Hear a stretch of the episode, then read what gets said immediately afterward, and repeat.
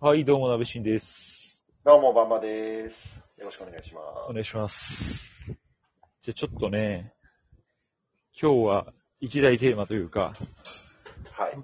高校生のもう悩みの、もう種中の種、はい理系か文系か、どっちにすべきか、みたいなこと、話したいんだけど、はい。まあ、一応、最初にポジションを明らかにすると、俺は理系。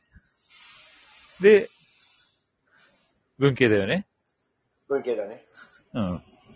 ちょうどね、分かれてるから、いろいろ思うところもこれまでの人生であっただろうから、はい。いろんな意見が聞けるんじゃないかと。はい。どうですかどっちがいいとかって、逆に理系にしとけばよかったな、みたいに思うことあった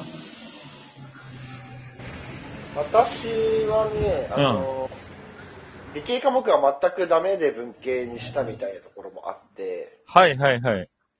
だから、まあ、文系を選ばざるを得なかったのが正直なところですね。ああ、なるほどね。その得意教科を考えて文系にしたっていうパターンね。そうです。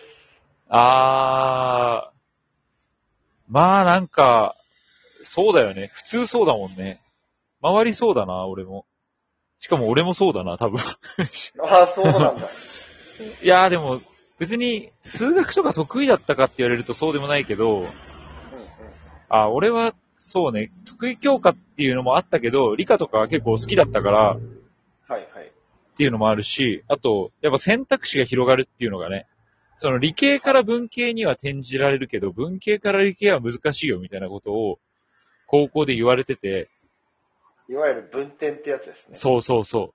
それを考えたらじゃあ理系に行っといた方がいいんじゃないみたいな、浅はかな理由で俺は理系にした。まあ、ちょっと大人の言い方をすると、潰しが効きますよね。それそれそれ。れ。結果そう。今までずーっとそういう生き方してきてる俺は。潰しが効くかどうかみたいな。合理的な判断を。 そうそうそう。。けど結果的に、あのーどんどんさ、人生が進むにつれ、やっぱり専門性っていうのは求められるわけで、はいはい。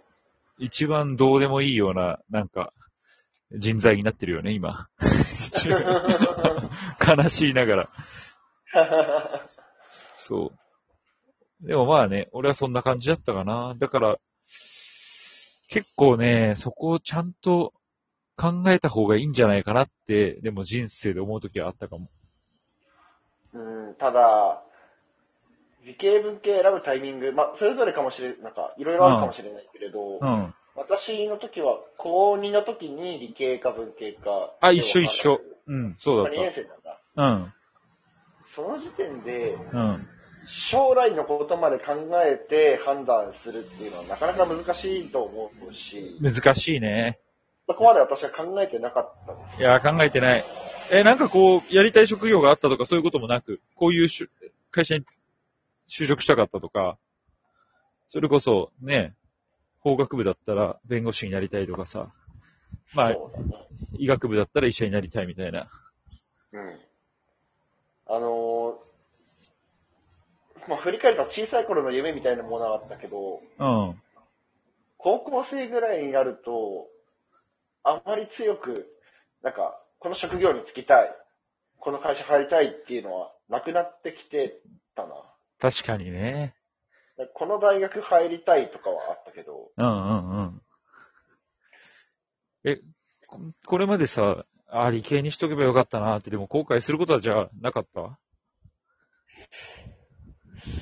そうね、ないね。だって、数学も真似できないし、うん。うんなんか、物理とかも全く理解が進まなかったので、うんう成績、まあ、成績はそれなりだったけど、本当にそれなり止まりだったのでん。、なるほどね。勉強する楽しさみたいなものも分からず、うん。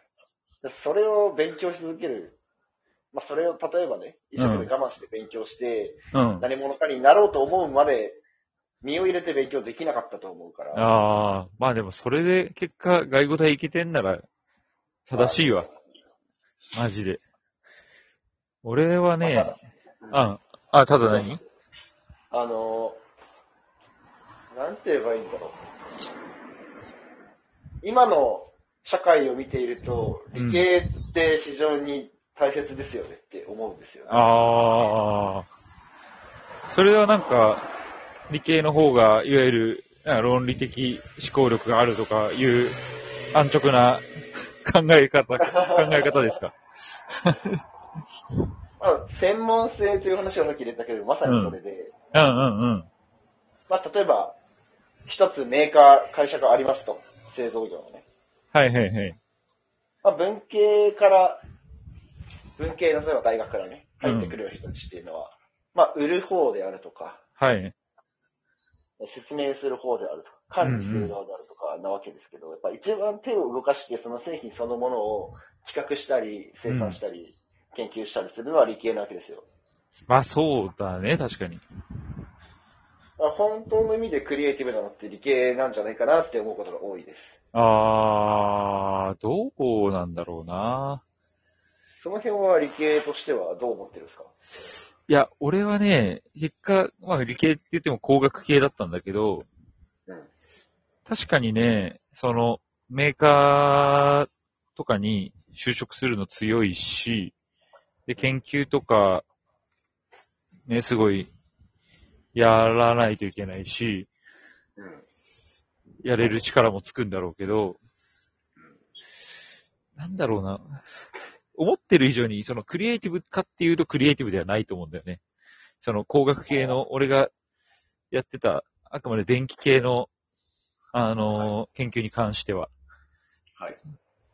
うん、な、何をもってクリエイティブっていうかにもよるんだけど、割と作業感が強かったというか、ああ、思考実験をひたすら繰り返して、うんシミュレーションして、とりあえずいい数値出たら、じゃあそれを、あの、実際に、あの、実体化させて、で、それでまた思考実験繰り返して、みたいな。うんうんうん。すごいなんか、作業感がすごかったな、とりあえず。なんていうのポケモンでずっとレベル上げ作業してるみたいな。 まあ、ある種、まあ、地味というか。そうそうそう。うんまあでもね、そこがね、結果、まあそれも別に、あの、そこ、新しい何か発見につながるのに、もちろん大事なプロセスなんだと思うんだけどうん、ちょっとそこが、俺はあまりでも合わなかったというか、めんどくささみたいなのを感じてしまって、こらえしょうがない飽き性だから、はいはいはい。なぜかできなかったね。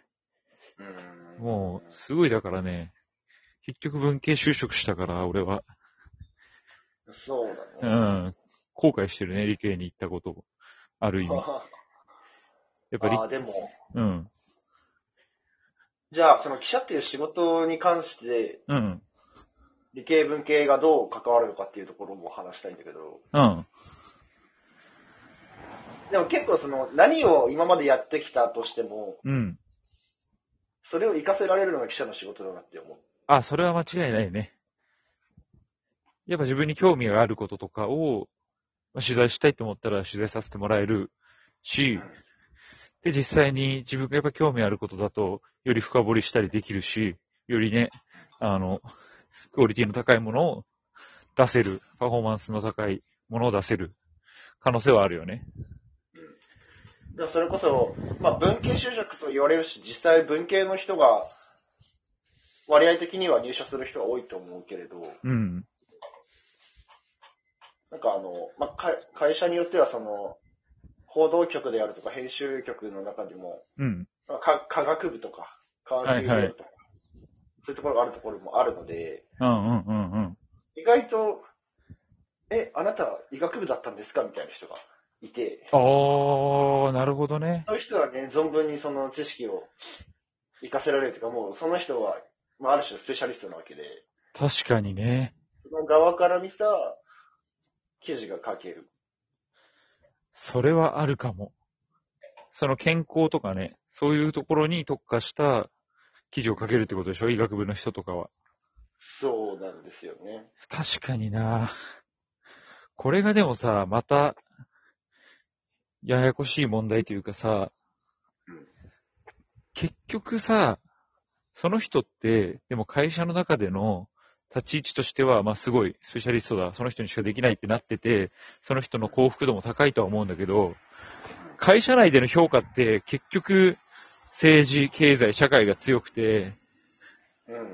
あの、その人は、こうなんか純粋に評価されてるとは言う言い難いみたいな、あーこ確かう、なんとも言えないこう空気感みたいなのあるでしょわかる。あの、結局編集長とか編集局長とか出社していく人って、うん。まあ、政治部上がりとか、そうだよね。あとはニューヨーク支局長とか、はいはいはいはい。だからそういうルートがあるよね。あるあるある。だから純粋にね、その、 専門性関係なく、まあ会社に入ってから用意どんで始めて、そこの出世競争にやっぱ、勝っていった人たちっていうのが強いっていうね。あそうだね。うん。まあ、記者っていうところで言うと、まして理系はコスパが悪いんじゃないかなってしか思わないっていうね、単純にあー。。そううか。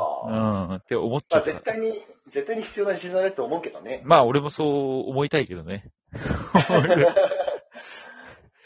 そうなんだよな。ちょっとじゃあ、一回時間が来たんで、はい。また次回に持ち越しますか。そういたしましょはいはい、中途半端な議論で失礼します。う。 ではまではまた。たお話ししましょう。はい。